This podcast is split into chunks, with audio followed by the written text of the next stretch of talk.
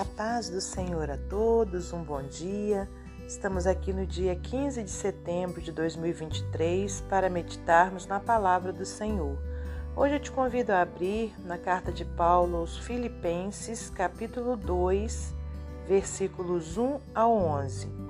Se há algum conforto em Cristo, se alguma consolação de amor, se alguma comunhão no Espírito, se alguns entranháveis afetos e compaixões, completai o meu gozo para que sintais o mesmo, tendo o mesmo amor, o mesmo ânimo, sentindo uma mesma coisa.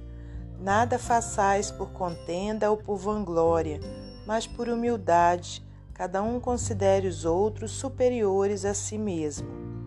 Não atente cada um para o que é propriamente seu, mas cada qual também para o que é dos outros de sorte que haja em vós o mesmo sentimento que houve também em Cristo Jesus, que, sendo em forma de Deus, não teve por usurpação ser igual a Deus, mas aniquilou-se a si mesmo, tomando a forma de servo, fazendo-se semelhante aos homens, e achado na forma de homem, humilhou-se a si mesmo, sendo obediente até a morte e morte de cruz pelo que também Deus o exaltou soberanamente e lhe deu um nome que é sobre todo nome, para que ao nome de Jesus se dobre todo o joelho dos que estão nos céus e na terra e debaixo da terra, e toda língua confesse que Jesus Cristo é o Senhor, para a glória de Deus Pai.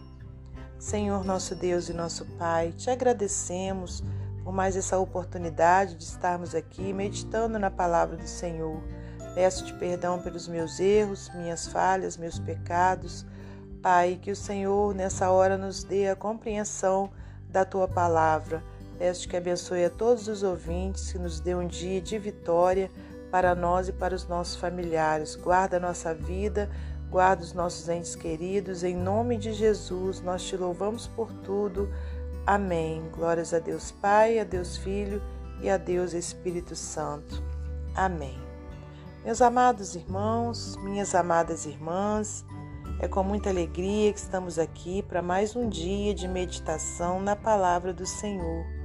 Hoje, então, nós temos essa carta do apóstolo Paulo à igreja de Filipos, né, aos Filipenses onde ele vem falando né, de um tema muito importante para a nossa vida cristã, que é a humildade. E aqui ele iniciou a, a sua, essa parte da carta né, dizendo que se há algum conforto em Cristo, alguma consolação de amor, alguma comunhão no Espírito, se alguns entranháveis afetos, compaixões, completai o meu gozo para que sintais o mesmo tendo o mesmo amor, o mesmo ânimo, sentindo uma mesma coisa, né? Então ele estava ali dizendo, né, através dessa carta àquela igreja, que todas essas coisas maravilhosas que habitam né, em Cristo Jesus, ele desejava sentir, né? E também desejava que aquela igreja sentisse, né? É, completai o meu gozo para que sintais o mesmo, aleluias, né? Quer dizer, completar a alegria dele. É como se ele dissesse: olha, se tudo isso que há em Cristo Jesus é, vocês sentirem, vai estar completando a minha alegria. Né? Então ele ali orientava aquela igreja a fazer tudo sem contenda, não por vanglória, como diz aqui no versículo 3, mas por humildade cada um se considere os outros superiores a si mesmo. Né? Então, ao invés, é, trazendo para a nossa vida, né? ao invés da gente fazer as coisas é, de uma forma de uma forma egoísta, que a gente faça tudo por humildade, sempre considerando as outras pessoas melhores que nós, né? não nos achando inferiores, mas é, deixando que o outro é, possa exercer a determinada função que, que ele exerce, né, é, sendo considerados superiores. A gente não tem que ficar querendo ser melhor que o outro, né? ao contrário, que o outro seja até melhor que a gente. É, isso é uma forma de humildade. Versículo 4: Não atente cada um para o que é propriamente seu, mas cada qual também para o que é o dos outros, de sorte que haja em vós o mesmo sentimento que houve também em Cristo Jesus, que, sendo em forma de Deus, não teve por usurpação ser igual a Deus por muitas vezes a gente vê Jesus Cristo, né, as pessoas o chamando de bom né, nos evangelhos e ele dizendo que bom era o Pai dele, bom era Deus, é o único bom. Então, quer dizer, o próprio Deus, né, é, que era Jesus, né, era filho de Deus, ele não teve, né, por usurpação ser igual a Deus, mas aniquilou-se a si mesmo, tomando a forma de servo fazendo-se semelhante aos homens, e achado na forma de homem, humilhou-se a si mesmo, sendo obediente até a morte e morte de cruz. Pelo que também Deus o exaltou soberanamente e lhe deu um nome que é sobre todo nome, para que ao nome de Jesus se dobre todo o joelho dos que estão nos céus e na terra e debaixo da terra, e toda língua confesse que Jesus Cristo é o Senhor, para a glória de Deus Pai.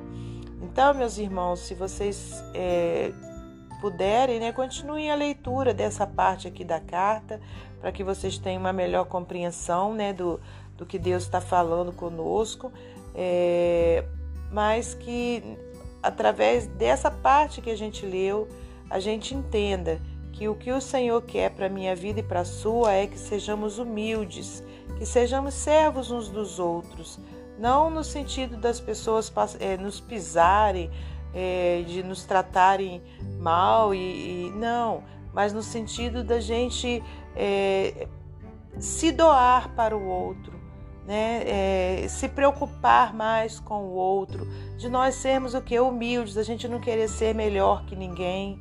Nesse sentido, né, que, que agrada a Deus, que a gente seja humilde, assim como Jesus foi humilde e ele é humilde, porque ele está vivo. Amém? E para finalizar esse momento devocional, vou ler para você mais um texto do livro Pão Diário, verdadeiramente humilde.